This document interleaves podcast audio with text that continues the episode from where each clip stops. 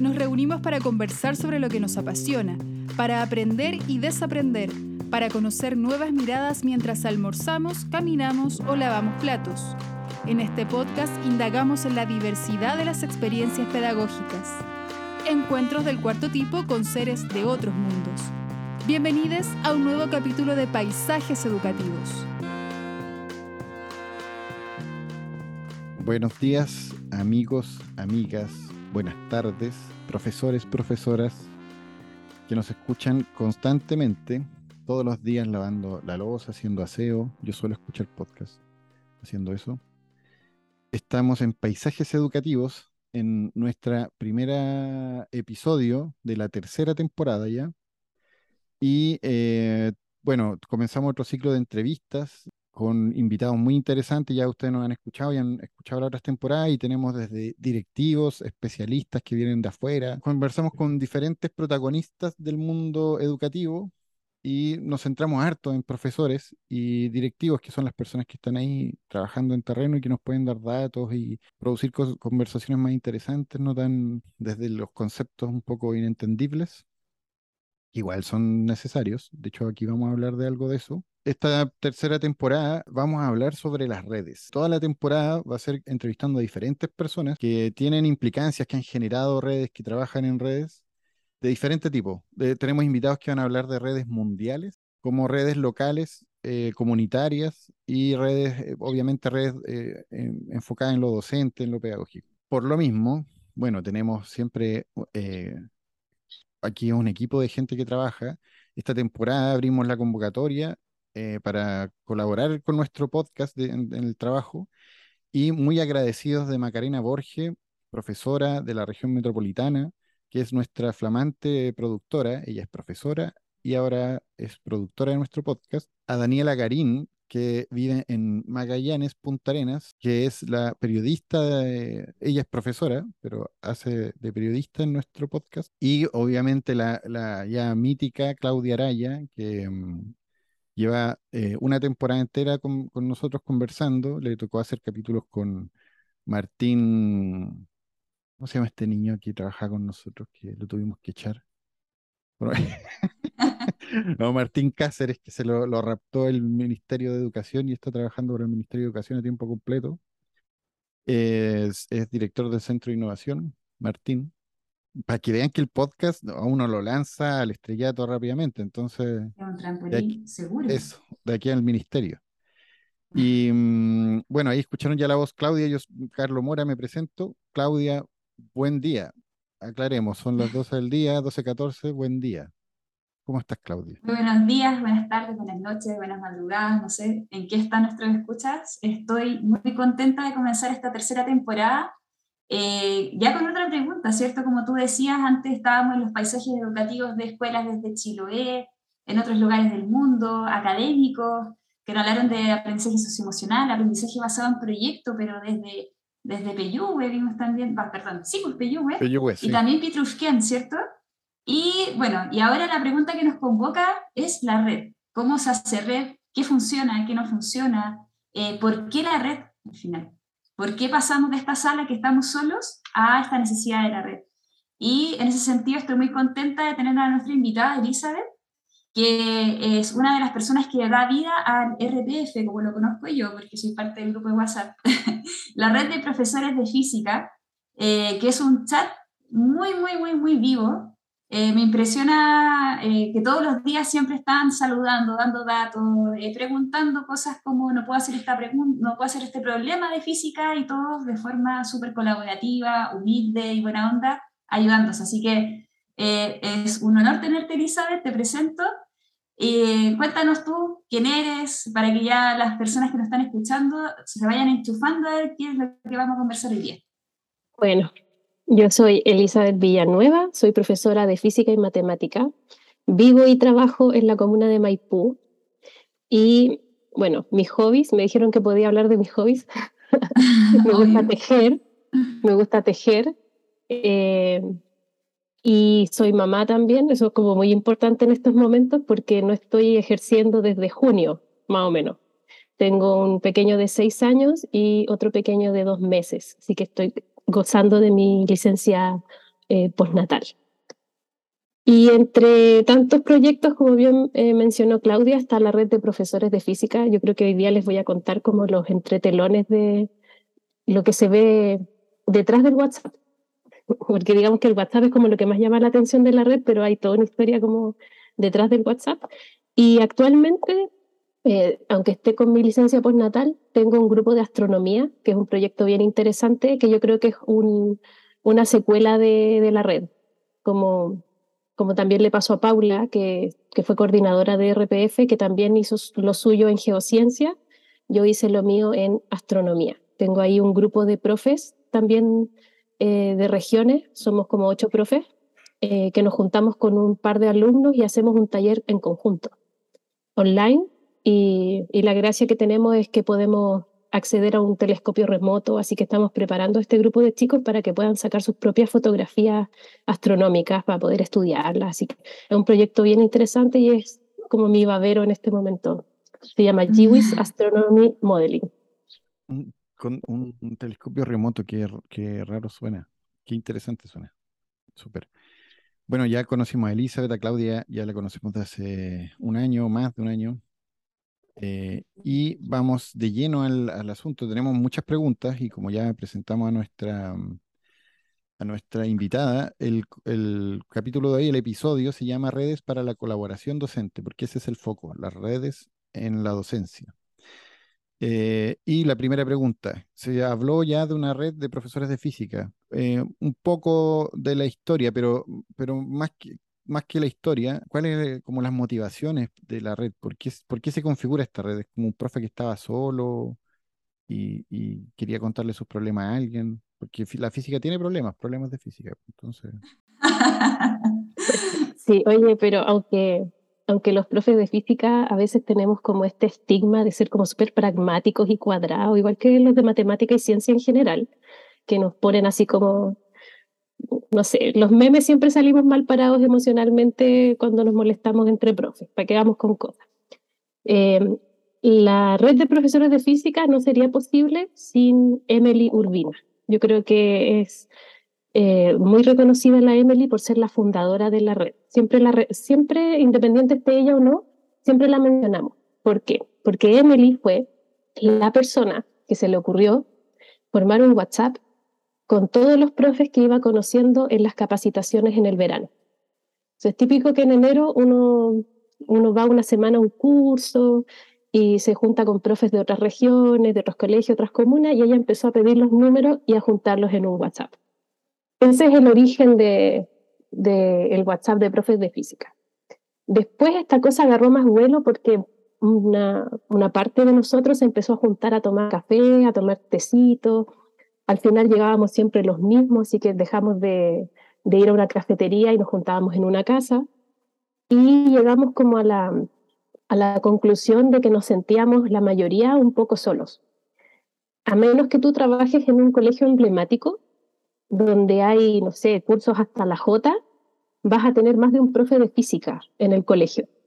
Pero la mayoría de nosotros que trabaja en colegios con dos o tres cursos por nivel, muchas veces eres el profe de física en el colegio. Y eso hace que tú no tengas un paralelo para poder discutir, planificar o conversar tus clases, como en lo disciplinar te sientes muy solo. Y por eso Emily tenía esta intención de juntarlos a todos en un WhatsApp. Eh, con estas reuniones que se empezaron a hacer con los cafecitos, eh, salió la idea de que deberíamos aprovechar que estamos juntando tanta gente y ordenar un poco la cosa porque igual tener, no sé, 200 personas en un WhatsApp, eh, uno apela a la autorregulación de las personas, pero de repente igual había que llamar al, al orden. Digamos, en los grupos de humanos siempre eh, nos falta quien se sale un poco del hilo del, del WhatsApp y hay que llamar al orden. Y además estaba la inquietud de conocernos en persona, de convocar en persona. Y decidimos hacer una coordinación y de ahí sale el nombre, ya porque era como, ya, ¿cómo nos ponemos? Tenemos que tener un logo.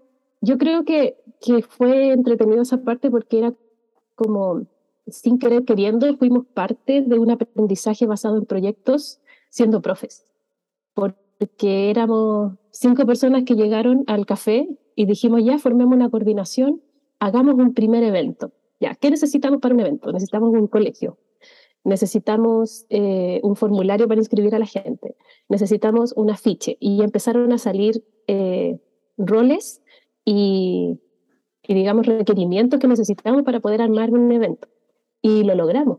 Hicimos un primer evento y yo creo que eso fue lo que nos coronó como RPF, porque ya dejamos de ser solo un WhatsApp.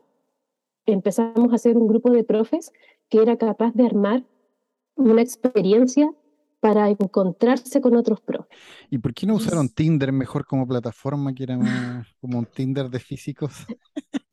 no, porque, eh, eh, pero, pero sí, yo creo que eh, hay un tema, porque no cualquier red social logra lo que logró la Emily, porque hay un Facebook de profes de física.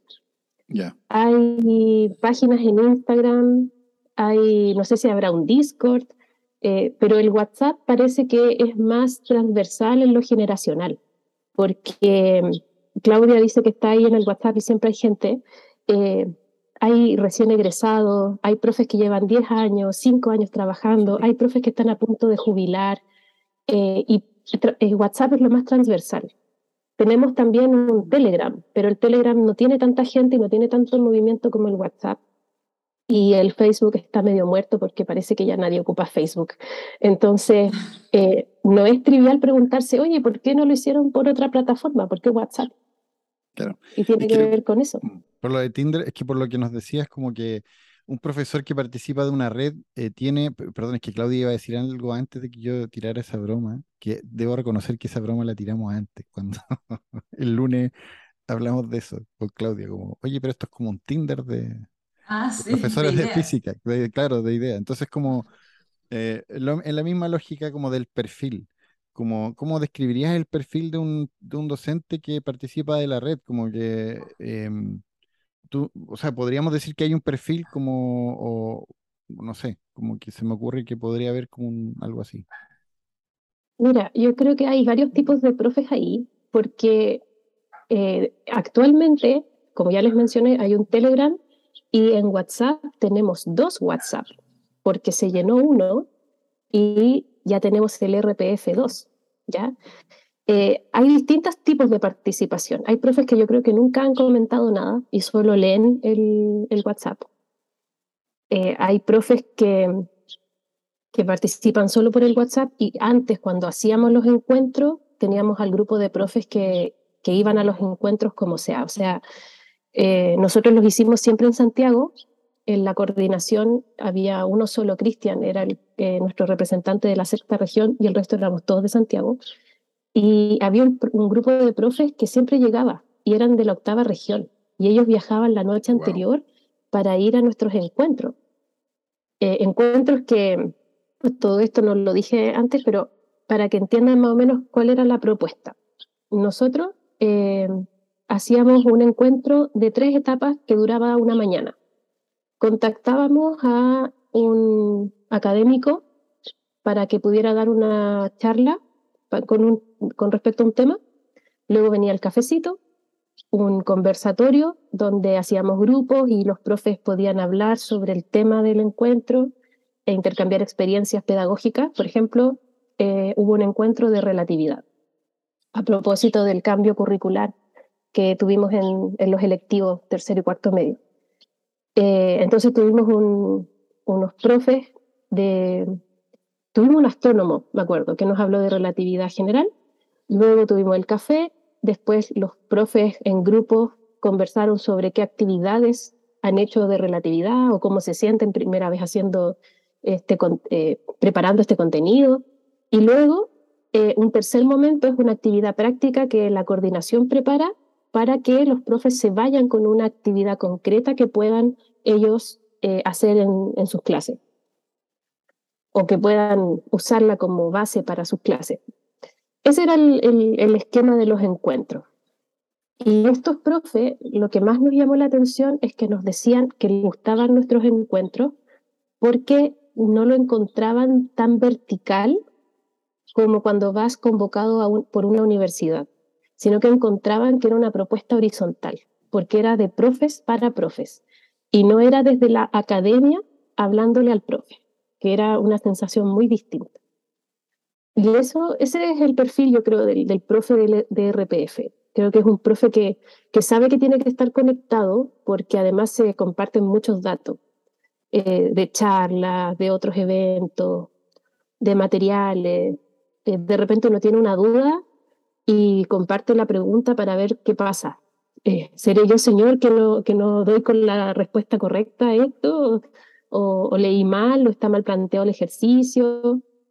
Así que ese es el, como el perfil, diría yo. Un profe que necesita o que sabe que tiene que, que conversar con los demás para poder crecer profesionalmente. Y haciendo como un recuento de lo que tú nos cuentas, eh, claro, viene como un problema que una profesora, que en este caso es Emily, de este problema junta a todos los profesores y empieza a juntarlos en un WhatsApp que se llevó a la presencialidad, el cafecito se transforma de una cafetería a un departamento, ¿cierto? O sea, empieza a haber una, una complicidad, una amistad, valores, no sé, desahogo, primero una catarsis, me imagino, porque esta soledad genera como esas ganas de contarle a un par mis problemas como profesor de física, que como tú bien dices, somos muy solos, ¿verdad?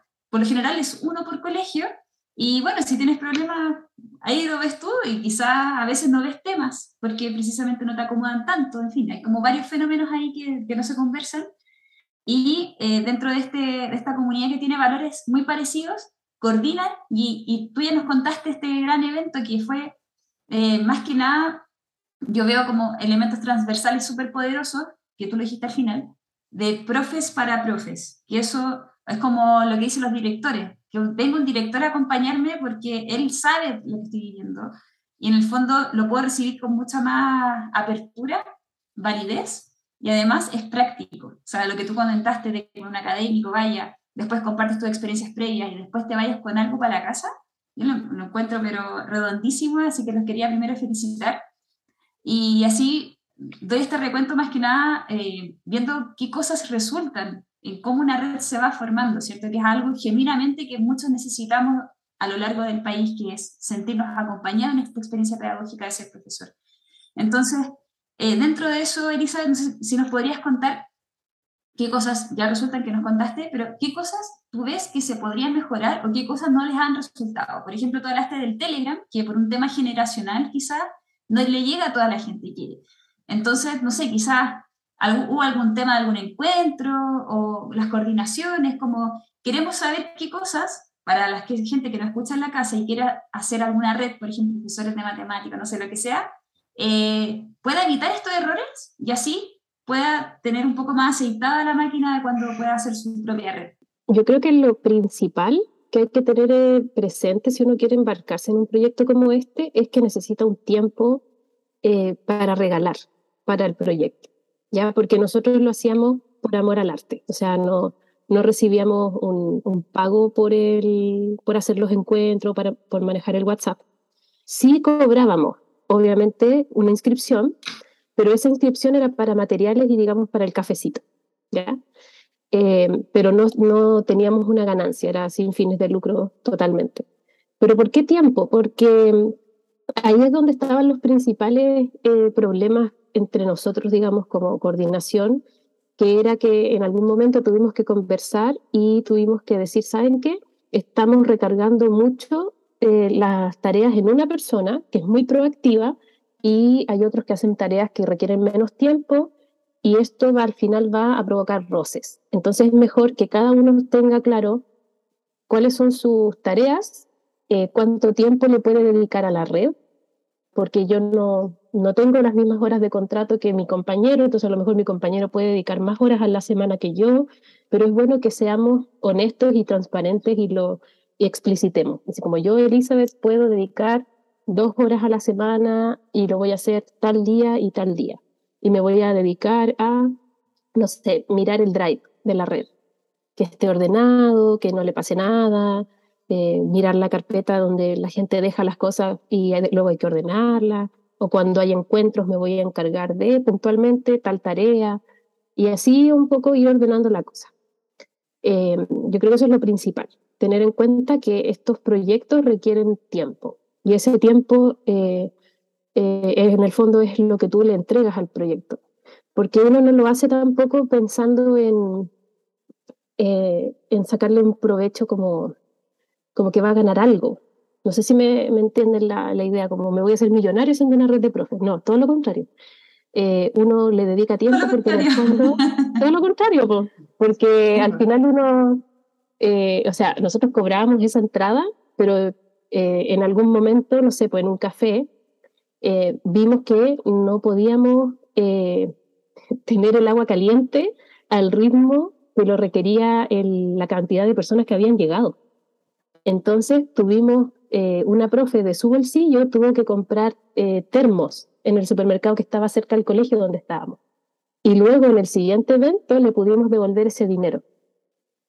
Eh, y son, por eso te digo, son los entretelones de la red, porque uno dice, ya mm. hagamos, juntémonos y todo, pero en la logística eh, las cosas funcionan muy distinto y, y, claro, al final uno termina siendo una BP, así como una lista de cosas eh, que tienen que, que, funcionar para que la experiencia de los profes sea agradable.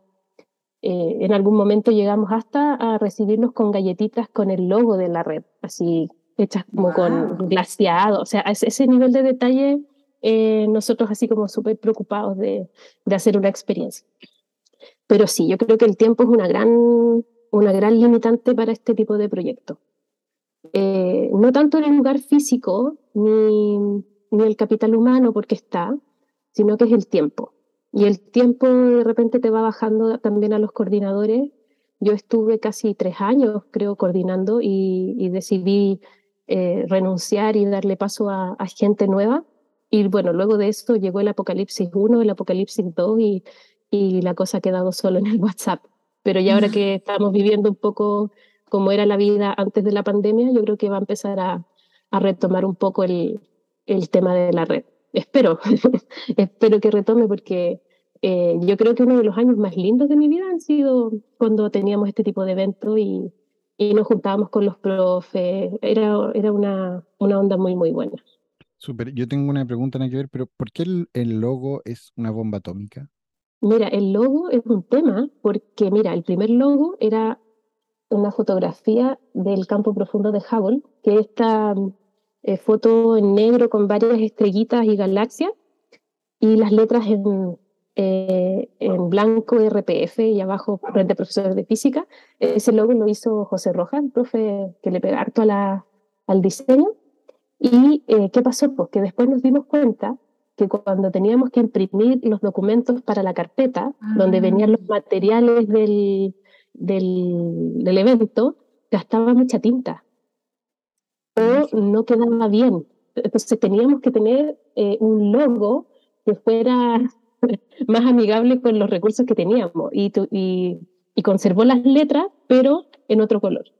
Así así fuimos como, como viendo. Y, no es cualquier cosa porque el logo te tiene que representar, el, el tipo de letra igual dice mucho. Claro. No, sé, pues no vaya a tener una red de profes con Comic Sans. Es como le, quita seriedad al, al, a la convocatoria. Yo, por eso te preguntaba, por el, es, un, es, una cosa como lo que decís tú de las teteritas del café y todo eso, que cuando uno arma algo, eh, lo que sea, eh, tiene que generar como no quiero usar la palabra recursos humanos porque es horrible, pero tiene que generar un equipo de trabajo, ahí está. Se va generando un equipo de trabajo como orgánicamente, es muy orgánico lo que va sucediendo, ¿cierto? Y está claro, ese profe que tiene como, así como tu hobby era tejer, o tu hobby es tejer, hay profes que quizás hacen cómic o manejan herramientas digitales de dibujo y se ofrecen a hacer el logo. Entonces, por eso preguntaba, y yo lo de la bomba atómica lo dije como provocadoramente, porque ustedes son culpables de la bomba atómica. ¿Saben eso? Nos encanta la física nuclear, pero no, pero no es un uso malicioso.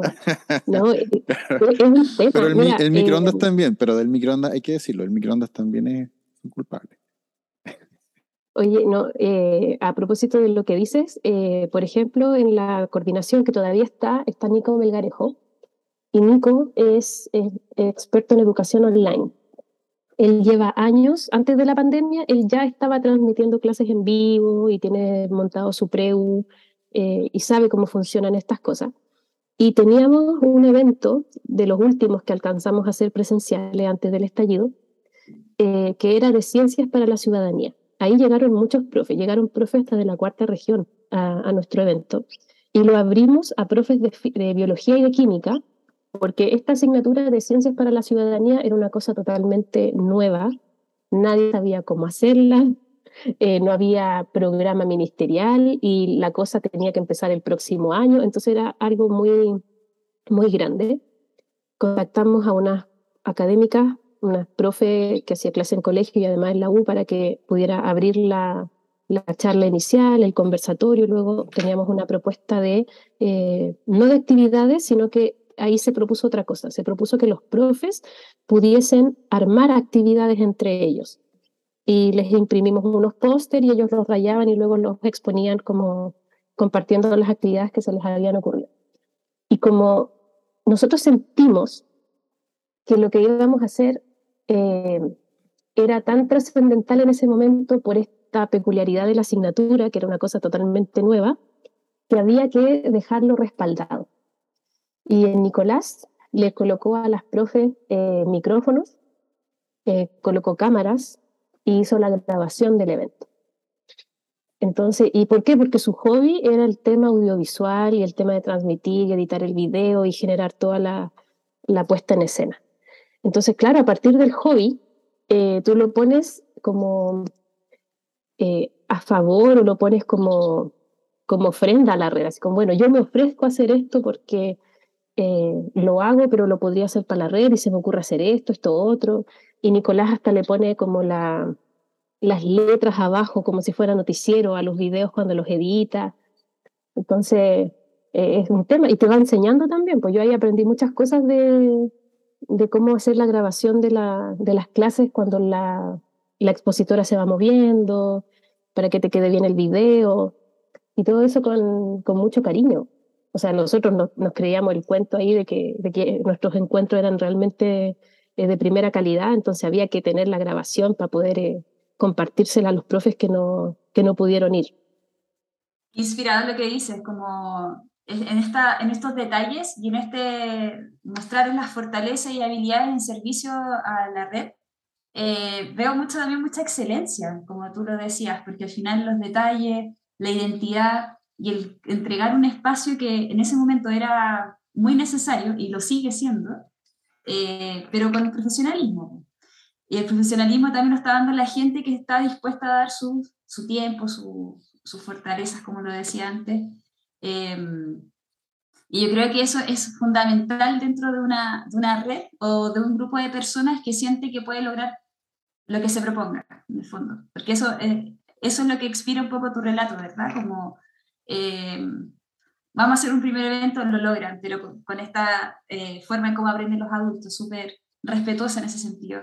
Y ahora tú me hablas de detalles y de cómo lo están llevando a las, a las redes, a las redes de YouTube, no sé, no sé en qué lo están transmitiendo, en qué lo dejaron al final. Sí, eso se dejó en YouTube.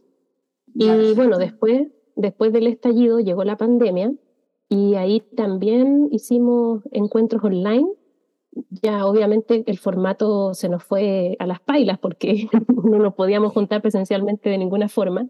Y además estaba ocurriendo un fenómeno que yo creo que a todos los profes nos pasó, que era mucho más grande de lo que podíamos controlar en el momento. O sea, no teníamos idea de cómo hacerlo desde nuestras casas y teníamos contextos súper distintos. O sea, dentro de la misma red habían profes que tenían 100% de conexión con sus estudiantes y otros que no tenían nada de conexión con sus estudiantes eh, en distintas comunas, distintos niveles socioeconómicos, y decidimos hacer una serie de conversatorios eh, que los transmitimos por Facebook y por YouTube al mismo tiempo, donde hablábamos de ya.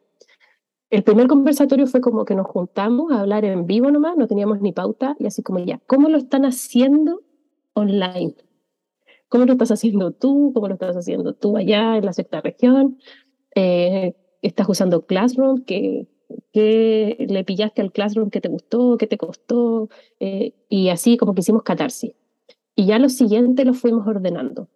Pues dijimos ya, nosotros, la mayoría ahí eh, estudió luego de la, de la carrera de, de pregrado, estudió didáctica, de las ciencias, entonces ya, pues, ocupemos nuestros estudios y pongámosle nosotros un poquito esa parte que tenían los encuentros como un poco más académica y hablemos de, el, de cómo se aprende física, porque es importante recordar que no solo estamos haciendo clases online, estamos enseñando una disciplina que tiene ciertas características, entonces rescatemos estas características para eh, lo que, el fenómeno que está ocurriendo ahora.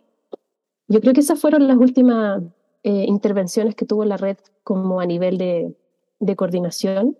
Hubo un par de encuentros después más privados que no se transmitieron porque era, era también sentarse frente al compu, tomarse un café y enterarte de, de cómo le está yendo al profe que está solo en, en, el sur, al profe del norte. Y luego ya yo creo que el, el, la vuelta a la presencialidad y todo lo que ocasionó el encierro en nuestros estudiantes nos ha dejado sin tiempo este año para, para volver a hacer algo. Pero el WhatsApp al menos sigue vivo. El WhatsApp siempre ha estado ahí permanentemente funcionando y apoyando y haciendo sentir a los profes que no están solos, que yo creo que es lo más importante. Sí, eso, eso ha sido muy importante este tiempo que estamos como retomando las cosas el, era, es bueno eso, o sea, uno lo piensa como no sentirse solo, como estuvimos súper encerrados, pero tú también me decías que eso venía de antes. Estoy como tratando de cerrar el, el, el, tema para cerrar el primer bloque. Lo que al principio decías, porque los profes se sentían solos, y al final nos vimos todos súper solos, como encerrados en nuestras casas y tratando de tomar café, tomar café. Se juntaban a tomar café los profesores de física yo, voy a hacer como que les creo que tomaban café, pero bueno, que ahí depende cada uno. Quizás tenían la tacita, Oye, pero. Carlos, el café es pero sagradísimo. Pero es que quizá era la tacita, pero. Era... física más todavía. Pero era vino y había, una, había claro. un papel así como de la bolsa de té para pa pasar claro. piola. Había una senadora que no fue tan cuidadosa y puso, andaba con una copa de vino en, en la sesión. Ah, claro, pero es que sí, nosotros somos más, más astutos. Claro, ¿eh? claro. Eso, mira, eh, vamos a pasar a la mitad, ya estamos, o sea, un poco pasados de la mitad, pero no hay problema. Y vamos a hablar de nuestras redes sociales, eh, Escuela en Acción, porque el podcast Paisajes Educativos, la producción es de, ¿cómo llamarlo? Producción ejecutiva, es de Escuela en Acción. Y la Fundación Escuela en Acción, que como decía Elizabeth, nos dedicamos a investigar, comunicar y formar a docentes en aprendizaje basado en proyectos como nuestra estrategia más, como la que más eh, trabajamos, porque nosotros en nuestro oficio pedagógico trabajamos eh, en eso, pero ah, eh, en realidad es aprendizaje activo, como aula invertida, como diferentes como estrategias, métodos que sirvan para el aprendizaje activo, que propicien eso. Entonces saludamos, bueno, ahí contáctenos por Instagram, eh, tenemos, ahora tenemos como un plan mucho más abierto, como que en un momento decidimos abrir, abrir todo. Entonces tenemos una oficina virtual que es martes, miércoles y jueves entre 5 y 6 de la tarde. Nosotros colgamos un Zoom, ahí en nuestro Instagram hay un, un, link de Zoom, entonces cualquier persona de Chile y el mundo que quiera contactarse por nosotros, porque uno de nuestros ejecutivos va a estar ahí en línea, un ejecutivo, probablemente sea yo, eh, va, ustedes se meten a la sala y pueden conversar con nosotros sobre dudas que tengan sobre ABP, cómo implementarlo, lo que quieran. Es como, en vez de tener una oficina en el centro para que vayan a hacer sus preguntas y una fila, Ahí tenemos también, tenemos una fila eh, enorme de profesores esperando. Eh, pusimos por eso una oficina, para hacer esperar a la gente. Como que es una condición sine qua non de poner una oficina, como hacer esperar a las personas, claro. Eh, no, súper expedito, así podemos hablar con todas las personas que quieran conectarse. En el perfil de Instagram encuentran ese link. en, en, ahí está.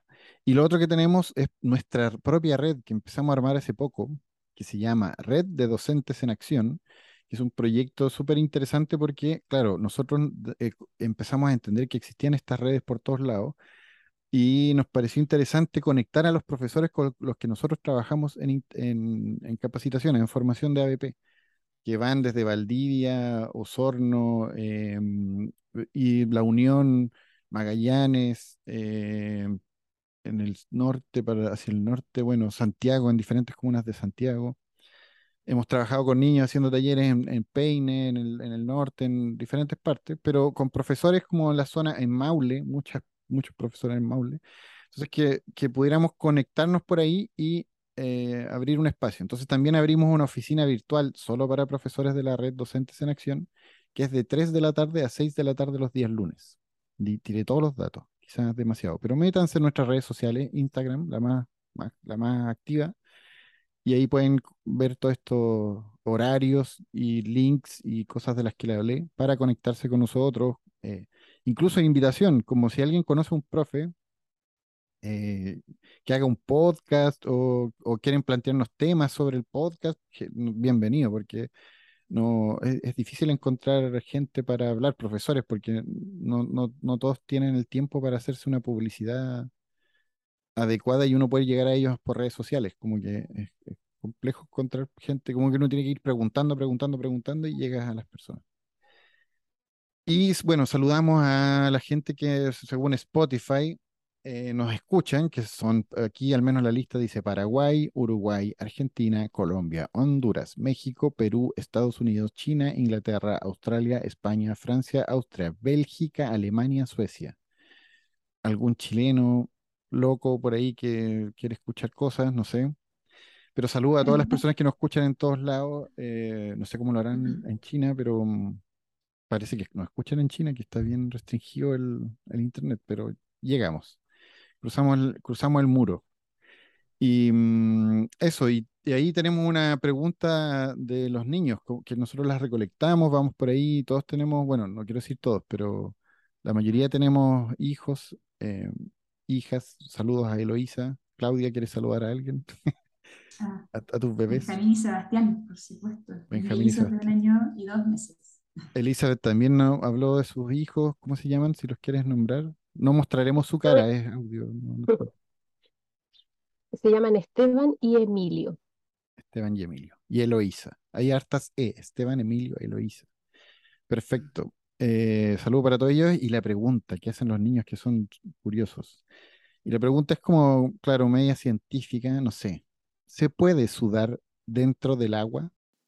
Extraño la pregunta porque yo soy profe de física. Pero, a ver, usando la lógica, eh, se supone que sudar es eh, una forma de termorregular la temperatura. Eh, entonces, yo diría que no, que no se puede sudar debajo del agua, porque ¿cuál es la gracia del sudor? Y aquí sí viene la física, que la gracia de que la piel pueda exudar, o sea, que empiecen a aparecer gotitas arriba de la piel, es porque esas gotitas, para evaporarse, necesitan adquirir energía para poder pasar de líquido a gas. Y la energía la roban a lo que tengan a su alrededor. Entonces, le roban energía a la piel para poder evaporarse. En consecuencia, la piel baja la temperatura porque ha perdido energía. ¿Ya? Entonces, es que es la moneda de cambio de la naturaleza es la energía. Tú no puedes hacer un cambio si no eh, tienes energía para ello. Esa es la razón por la que, eh, por ejemplo, estos ventiladores que colocan en el metro eh, rocían agua. Porque tú no sacas nada con tener un ventilador si estás seco. Necesitas estar húmedo para que eh, tú sientas que te refrescas, ah, porque el agua al evaporarse va a, hacer este efecto de quitarte energía y enfriar la superficie. Entonces en el agua no tendría sentido sudar porque no vas a ver esta transferencia de energía. Claro. Yo pensé que en el metro tiraban en esa agüita algún tipo de calmante o somnífero o algo para, para calmar a las masas. Quizás estoy dando una idea muy macabra a la gente del metro, pero no creo que la gente del metro no escuche. Dicen que por los parlantes ponían eh, mensajes subliminales. En algún momento de mi vida estaba ese mito urbano de que te, de que te decían, eh, quédate quieto. no evadas, no evadas, no evadas. Después lo dejaron de poner y los problemas comenzaron. Los jóvenes, los jóvenes no tienen la razón, los jóvenes no tienen. Que mucha gente ocupa audífono, entonces no, no escucha. Ah, verdad, pues verdad. ahora hay que meter los mensajes en las canciones y en el pop, en el reggaetón. No, en el trap. En, el, trap. Sí, sí. Yo me quiero el reggaetón, que es school. Y escucho trap, pero bueno. Eso, estamos pasando la mitad de esta lomita de la mitad del, del podcast, ya está atrás. Saludos a toda la gente que nos escucha, a nuestra, voy a repetir tres veces al menos esto, a Macarena Borges, nuestra productora, Daniela Garín, nuestro, nuestra periodista, profesora, Daniela de Magallanes, eh, Macarena Borges de Santiago, a Claudia Araya, a, a Vicente Villalobos y a Eduardo Vallejos, que son como todo el equipo, que somos el equipo editorial del podcast. Eso. Ahora pasamos a la segunda sección que nos interesa. Mira, tú hablaste justo algo muy interesante, como de la, de la energía, como que el cuerpo o la naturaleza, como que el intercambio es de energía. Eso me pareció genial porque al principio hablaste también de eso, como, eh, como no es pagado, es como sin fines de lucro esto como, claro, tú inviertes energía en el fondo, eh, como ser humano ahí de tu tiempo, que eso tiene que ver con la energía, eh, y mm, recibes algo a cambio. Entonces me, me suena como súper interesante y se me vino la palabra eso, lo orgánico de la red, como una red de muchos profesores que colaboran, que uno eh, apoya con esto, el otro hace lo otro, y están todos desde sus posibilidades, de sus tiempos trabajando eh, se vuelve flexible esto, porque como tú misma lo contaste, saliste de la coordinación, entre otra persona, como que, y nadie nombra, quizás, como no, no es que te nombren con el dedo, oye tú, sino que alguien tendrá más tiempo y se ofrece, como se va regulando sola. Y eso me parece muy interesante porque lo orgánico eh, suena bien, ¿cierto? Como que siempre uno busca que las cosas funcionen de esa manera, orgánicamente. Que es una forma de decir naturalmente, ¿no? Como funcionen así como, eh, como de manera espontánea. Que es como el sueño, ¿no? Porque todo, toda la gente, si tú hablas con alguien, le dice, no, si funciona solo. la gente dice, cosa funciona sola, nada funciona solo. Eh, pero claro, está la energía de todos detrás de eso. Entonces, ahí pregunto, ¿tú consideras que el trabajo y el aprendizaje en red es, no quiero decir más o menos, pero ¿cómo calificarías ese aprendizaje en red? así orgánicamente, eh, versus o en relación a eh, capacitaciones, a formaciones ya más estructuradas y, e implementadas, como tú en un momento dijiste, como la misma sensación de los profes, como es más horizontal esto y una universidad es más vertical o un organismo. ¿Cómo calificarías tú esos dos como espacios de aprendizaje? Yo creo que son complementarios. No hay una pelea entre la capacitación que hace la U con la que hace la red. Digamos que nosotros ni siquiera tenemos el peso en estos momentos para dar la pelea porque por la pandemia y todo lo que ha pasado estamos como en, detenidos en ese sentido. Pero yo creo que es complementario y de hecho eh, hay otras eh, agrupaciones donde los profes también pueden participar, eh, que son las sociedades. Nosotros estamos participando en dos, o hemos participado en dos. Está la SOCHEF, que es la Sociedad Chilena de Enseñanza de la Física, y está la CHEC, que es la Sociedad Chilena de Enseñanza de las Ciencias. ¿En qué se diferencian con la red?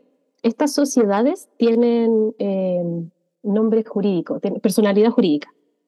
Y eh, aprovechando lo que comentabas recién, Carlos, en estas sociedades hay un directorio que se elige por votación hay una estructura eh, por la que funcionan que es totalmente distinta a la de la red. Aquí en la red se hace un llamado libre y voluntario para formar parte de la coordinación y vivir la experiencia. Quizás yo digo que no se gana a cambio, pero sí, sí hay un, sí hay un valor agregado y es que igual tú como coordinador te posicionas dentro de tu rubro. Eh, porque no pasas piola, digamos. Eres la persona que, que pone la cara para organizar el evento y, te haces un poco famoso, popular dentro del, del grupo. Y eso igual siempre va a tener una ganancia. No hay mala publicidad.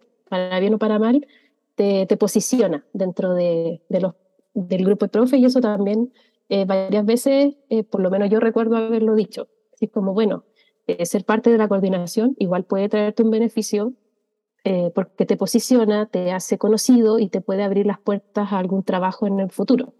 O sea, en tu currículum tú puedes poner que fuiste coordinador de una red de profes que armaba estos eventos y qué sé yo. Nosotros también participamos de estas sociedades porque ellos son los que generan los congresos académicos. El congreso, el encuentro, y nosotros como red eh, llevamos póster y conversatorios a estos congresos, como sin tener nosotros personalidad jurídica, porque digamos que seguimos siendo informal dentro de, lo que se ve estructurado el WhatsApp y, los eventos que hacíamos, no tenemos eh, personalidad jurídica. Es como todo muy orgánico, como dice Carlos pero sí fuimos capaces de llevar la experiencia y de recopilar las opiniones de los profes post evento y mostrarlos en un póster y decir, miren, nosotros hemos levantado estas iniciativas y los profes creen que es valioso, es importante, lo apoyan, participarían de nuevo, etc. Así que yo creo que son complementarias, no es que eh, en uno aprendas más que en el otro, porque además es muy personal. Así como tus estudiantes te pueden decir que eh, que encuentran una clase tuya muy buena eh, y la clase siguiente no, y no, no es el 100% de los estudiantes los que disfrutan, oh, esta clase fue bacán, porque son distintas experiencias, son distintas personas, entonces también uno ve cuál es la que le acomoda más. Así que yo diría que es complementario. Súper, sí, es porque también encuentro importante como, eh, como no quedarse, o sea, primero, no, no quedarse solo en lo formal, como no quedarse solo en, la educación formal, como que ya, si no es de la universidad hecha por gente que tiene un título de algo, eh, sino que también abrirse a, experiencias, eh, lo digo como una invitación, por eso la pregunta tenía como un poco esa provocación, como una invitación a mm, que no se trata de lo uno y lo otro, sino que ambas cosas juntas y claro, el conocimiento, la idea es que circule. Y lo que dices tú está muy bueno, como eh, ustedes como están organizados, es una súper buena ventana para conectarse precisamente con otras sociedades, otras asociaciones, universidades que están organizadas y que pueden generar como una sinergia en base al conocimiento, básicamente. Así es como, eso es lo que importa. Me parece súper bien. Ah, y lo que decías tú también, perdón, Claudia, te, dejo de inmediato para que te metas aquí la cuchara, que tú eres profesora de física, deberías tener muchas preguntas. Quizás como yo soy profe, claro, como yo soy profe de arte me produce mucha curiosidad. Em, pero los profes de arte se juntan en los bares, como que esa es su red, la red de bares de... No, broma. Típico prejuicio del, profesor de arte. No, la cosa es que hablaste de, lo, de las habilidades que uno desarrolla, como lo que uno gana como coordinador, por ejemplo. Y claro, hay una cosa que, bueno, los portafolios de la evaluación docente eh, se habla de eso colaborativo, ¿cierto? Hay un módulo del trabajo colaborativo que es para evaluarse, ¿cierto? En, la carrera docente.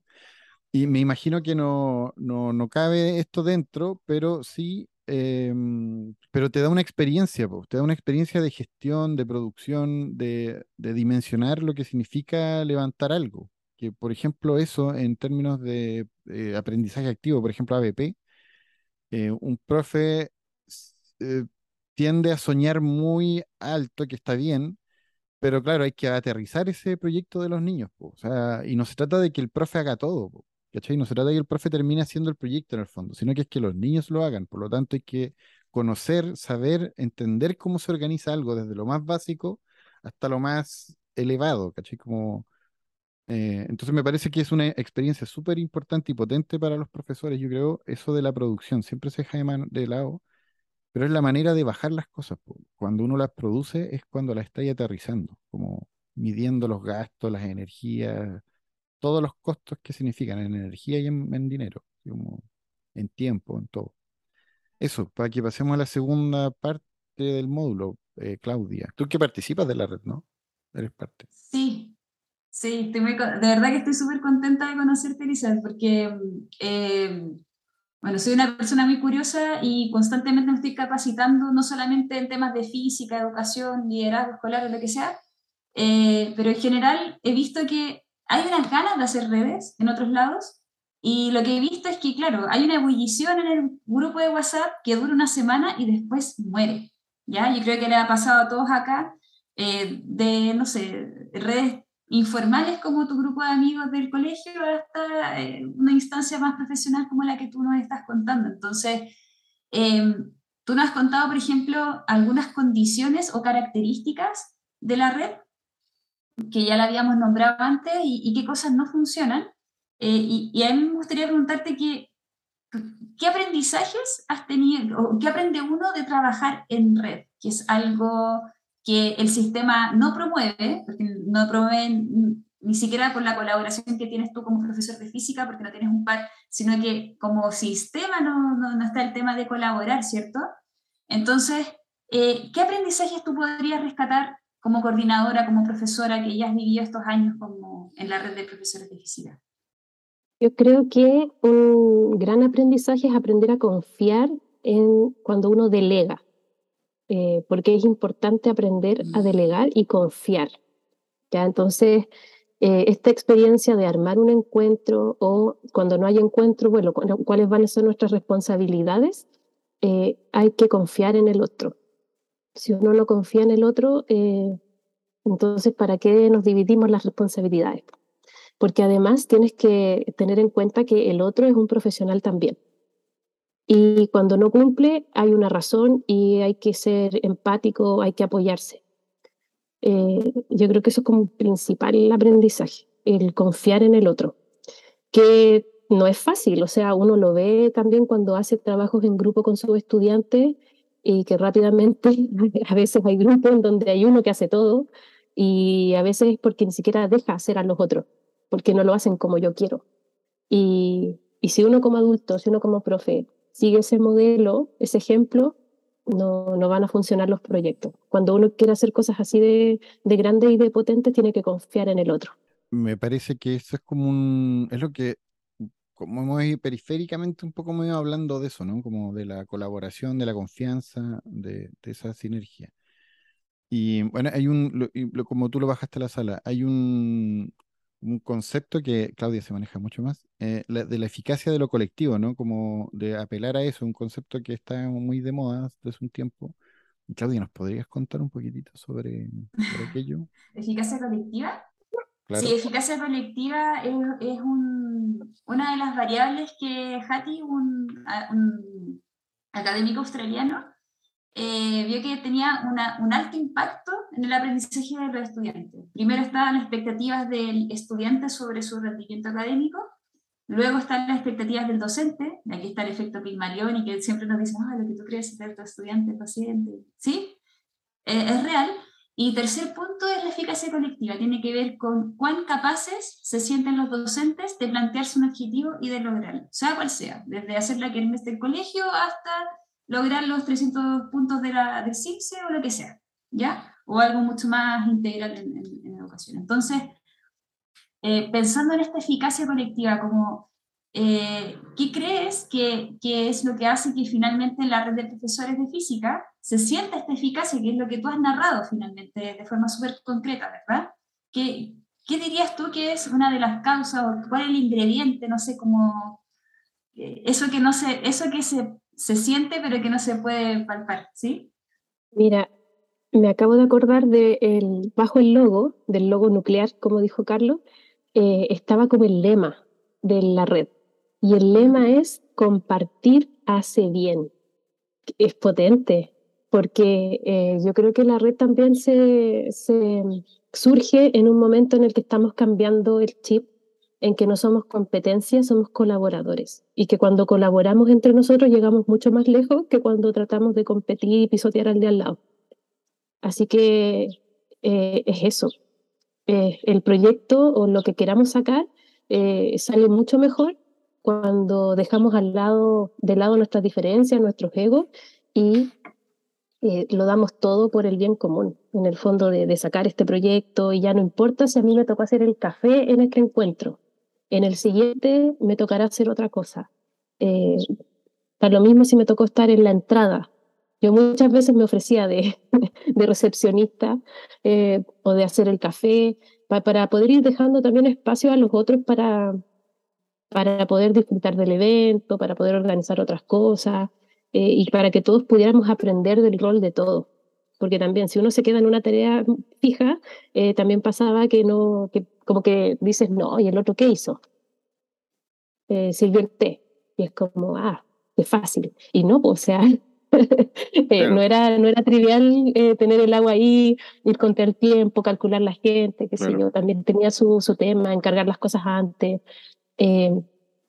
así que dentro de todo, igual había una persona que coordinaba todo, como el supervisor y iba viendo que realmente tú tuvieras tu tarea hecha para el encuentro y si y también era importante ser sincero y, y, en eso como no, no sentirse mal por no cumplir, porque estábamos todos también a horario completo haciendo nuestra pega eh, y te podía pillar la máquina y había que ser sincero nomás, pues chiquillos, ¿saben qué? No puedo hacer nada esta semana, ya no importa, está bien, lo asume otra persona, pero decirlo con tiempo. Eso también era muy importante. Pero, pero vuelvo al punto, compartir hace bien. Ese, era el, ese es el lema todavía de, de la red, compartir hace bien. Así que no puedes ser mezquino con tu guía ni con tu conocimiento. Sí, es una invitación. Compartir. Claro. Pues, bueno, por algo está en el marco mm, para la buena enseñanza y están en, en, uno de los objetivos de la evaluación docente. Es eso, ¿no? Como aprender a colaborar y entender también de qué se trata la colaboración. Como que no es simplemente poner a los, a los niños a trabajar en equipo. De hecho, puede haber trabajo en equipo, pero no trabajo colaborativo, no tiene por qué ser así. Eh, Claudia, démosle Pasemos a la tercera y última etapa del podcast, la más breve. ya, ya, vamos finalizando. Eh, Elizabeth viene una, una sección que es mi parte favorita, oficial, y que se llama Preguntas cortas, respuestas rápidas. ¿Ya? Entonces la idea es que yo te hago una pregunta y tú me dices lo primero que se te viene a la mente. Oh, rayos. oh, no, no, no. Voy a, déjame, déjame, sentarme, espérate para que no me pilles. ya, así que respiramos, estamos en el presente y son tres. ¿Ya? ya. ¿Estás lista? Estoy lista. Ya. Pregunta corta, respuesta rápida. Aquí vamos. Primera es, ¿qué fue lo último que aprendiste? Lo último que aprendí fue eh, a ponerle límites a mis redes sociales. Eh, producto de los acontecimientos últimos de este país, eh, llega un punto en que uno debe decir ya, hasta aquí yo veo mi Facebook, veo mi Twitter y voy a salir a compartir con mis hijos, voy a hacer otra cosa porque es sano. Poner límites es sano. Eso fue lo que aprendí. aprendizaje. Tremendo aprendizaje necesario. Segunda pregunta. ¿Cuál es la palabra que más has repetido esta semana? Oh, qué difícil. qué difícil la, pregunta. Em, yo creo que eh, tiene que ver con la crianza. yo creo que digo mucho no. No te subas, no hagas esto, no hagas esto otro, no. Sí, y también ponerle límites a los hijos. Todo el rato límites sí, pero son necesarios. Ya, muy bien. Y ahora entonces nos vamos a la tercera pregunta. Y tienes que imaginarte que, supongamos que hoy día asumes como ministra de Educación, ¿ya? La pregunta es, ¿cuál es la primera medida que emprenderías? La primera. Ya. Comunicado Comunicado inmediato, todos los contratos de los profesores cambian a 50-50. Esa es mi primera medida. Porque, ¿qué, sacamos, gente? ¿Qué sacamos con programas que te hablan de trabajo colaborativo, de habilidades científicas, eh, con un cambio de enfoque eh, con condiciones de trabajo del siglo pasado? 50-50, por favor. Mitad aula, mitad reuniones, lo que sea, pero, pero démosle a los profes un tiempo decente para que puedan hacer sus cosas bien el material cultural, la formación académica de los profes está, hay que darles tiempo para que lo hagan bien, no para que lo hagan un sábado, un domingo en su casa, sacrificando su tiempo personal, su vida en familia. Tiene que ser dentro del horario laboral. Y yo creo que ahí seríamos mucho más colaboradores de lo que ya somos. Si muchas veces el profe, aunque el profe de física esté solo, pero tiene que hacer un proyecto con el de lenguaje, el de arte, el de matemática, pero fíjate que trabajando en el mismo colegio el horario no da. Y, ahí mueren muchas buenas intenciones. Entonces yo haría eso. Yo promulgaría una ley de 50-50. Excelente. Suena súper bien. Ojalá este podcast lo escuche el, el ministro actual yo creo que sí lo podemos mandar. ¿eh? Tenemos los canales directos como para mandarle el podcast. Yo se lo he puesto en Twitter. No sé si ya me ha bloqueado. Ah. soy, la, persona que le pone 50-50 de todas las semanas. Claro, es que eh, como hemos estado últimamente con, cosas de porcentaje, 50-50, como de qué, así como, ahora claro, tiene más claridad porque ya el, porcentaje más importante ya habló y fue triste, pero mm, sí, triste, pero bueno. Sí, tratemos de que el podcast sea lo más extemporáneo posible, evitando el contexto. Antes metíamos el contexto, ahora evadiendo, evadiendo. evadiendo el contexto, claro. Pero por lo que dijimos ya me imagino que saben más o menos de qué fecha estamos hablando. Eh, bueno, nos despedimos. Muchas gracias, Elizabeth Villanueva, por tu tiempo. Tuvimos que postergar la primera grabación, ahí vamos a transparentar, porque tuvimos problemas técnicos, los computadores fallaron, falló todo lo que, todo lo que normalmente falla, falló. Pero eso, eh, muchas gracias, de verdad. Esto es para nosotros súper importante poder eh, haberte contactado y haber conversado. Y como dices tú, el haber sido coordinadora nos permite contactarte porque, porque preguntamos quiénes coordinaban, quiénes habían coordinado, conoces a alguien. Entonces ahí llegamos a, a Elizabeth, preguntando por quién coordinaba esa red o cómo funcionaba la red de profesores de física. Muchas gracias, Claudia. Palabras al cierre, eso, Elizabeth. Yo quiero agradecerles la, la oportunidad, la pasé muy bien en este ratito eh, conversando con ustedes y me gustaría mandar un saludo.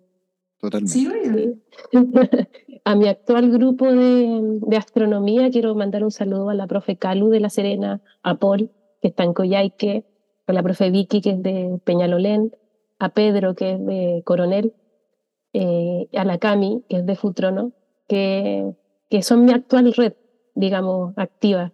Ellos confían eh, en mí, en, este proyecto de, astronomía, y yo de verdad les agradezco muchísimo que se la jueguen por estar ahí en este grupo, aunque eh, somos poquitos profes, poquitos alumnos, pero, pero es algo que está creciendo desde el año pasado y, y eso, pues no puedo irme sin, sin mencionarlos y darles infinitas gracias por confiar en mí alarguemos un poco eso. Para, dinos, ¿tienen redes sociales? ¿Tienen como cómo los buscan? Si otro profe se quiere sumar a la red, por ejemplo, de, de aquí ah. contactan, ¿hay un mail? Mira, hasta el momento no. Hay un mail que es eh, de gato, w am.chile.gmail.com gmail.com Ese es el, el correo. No tenemos redes sociales todavía porque en el fondo eh, hacemos un llamado a principio de año para que los profes que quieran unirse postulan, mandan una carta y eh, a todos les decimos que sí. Spoiler, a todos les decimos que sí.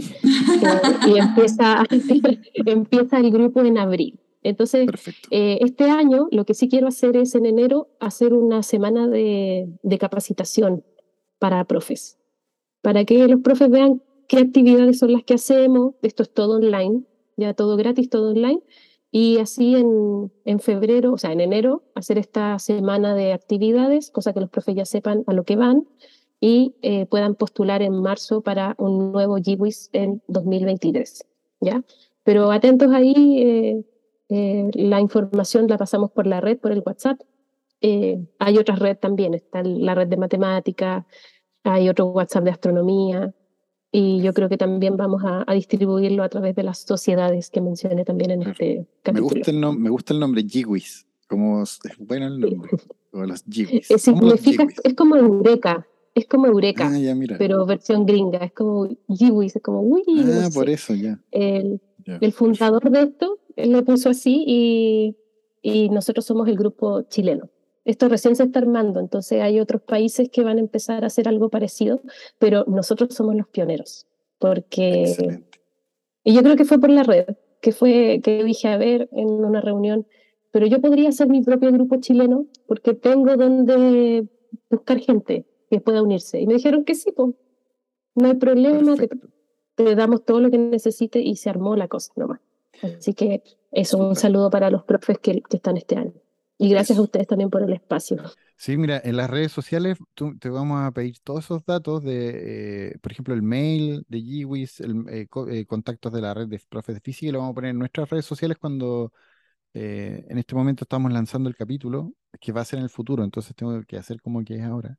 Y van a estar todas las redes sociales para que los contacten y estemos en contacto, Elizabeth, por el... por por e, eso, eso que van a hacer en enero.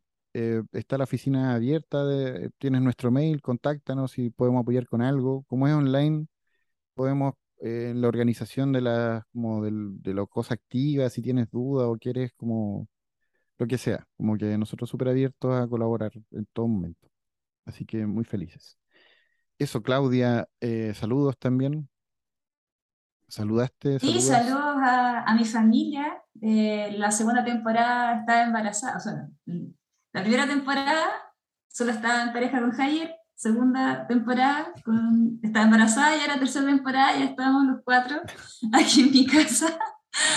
Eh, así que un saludo obviamente a mi familia y estoy muy contenta que eh, también el podcast haya resistido la pandemia, ¿cierto? Eh, por la pandemia tuvimos muchas oportunidades de tener podcast, amigos, tú nos contabas Elizabeth también que tuviste tu podcast y que lo estemos haciendo ahora esta tercera temporada. Me, llena de ilusión de que estamos saliendo de ese primer año de los emprendimientos y se está consolidando más, así que feliz ¿Qué va a pasar la cuarta temporada con Claudia? Porque si la familia Ay, no sé, no sé, no sé, no sé. y la quinta, la sexta. No más cambios, no más cambios. ya, ya ha sido mucho ya. Excelente. Yo saludo, bueno, voy a, transparentar, estoy en Peyúgue, cerca de Cauquenes, yo tengo familia en Cauquenes, entonces saludo, un saludo a mis familiares de Cauquenes, a mi tío Juan, mi tía Margarita, mi tía Pilar, Flavio, Camila, Catalina, eh, a toda la gente que conozco acá en Cauquienes, que es un lugar maravilloso. No vengan, no necesitamos turistas, no vengan a Cauquienes. es que está tan rica la playa sin gente, se ir una playa que no hayan personas, es lo mejor. Pero vengan a disfrutar en las vacaciones acá y gasten todo su dinero en Peyúgue, un gran lugar para disfrutar y pasar vacaciones. Campo, ciudad. Acá, campo, playa, esa. Campo, playa, la mejor mezcla. A cabañas donde se evita, que nos están auspiciando. hay un, descuento por escuchar el podcast. Claro, la, dueña, la dueña de las cabañas está acá. La dueña de las cabañas está aquí al frente mío, si está esperando que dijera esto. Eh, eso, muchas gracias a todos, a nuestras familias, obviamente. Eh, nos vemos, nos escuchamos en un próximo episodio, todo esto por Spotify. Eh, nada, muchas gracias, que estoy muy feliz de que haya gente que se haya sumado al podcast, entonces nos estamos viendo y esto está funcionando y rodando perfecto. Así que abrazos para todos. Chao, chao.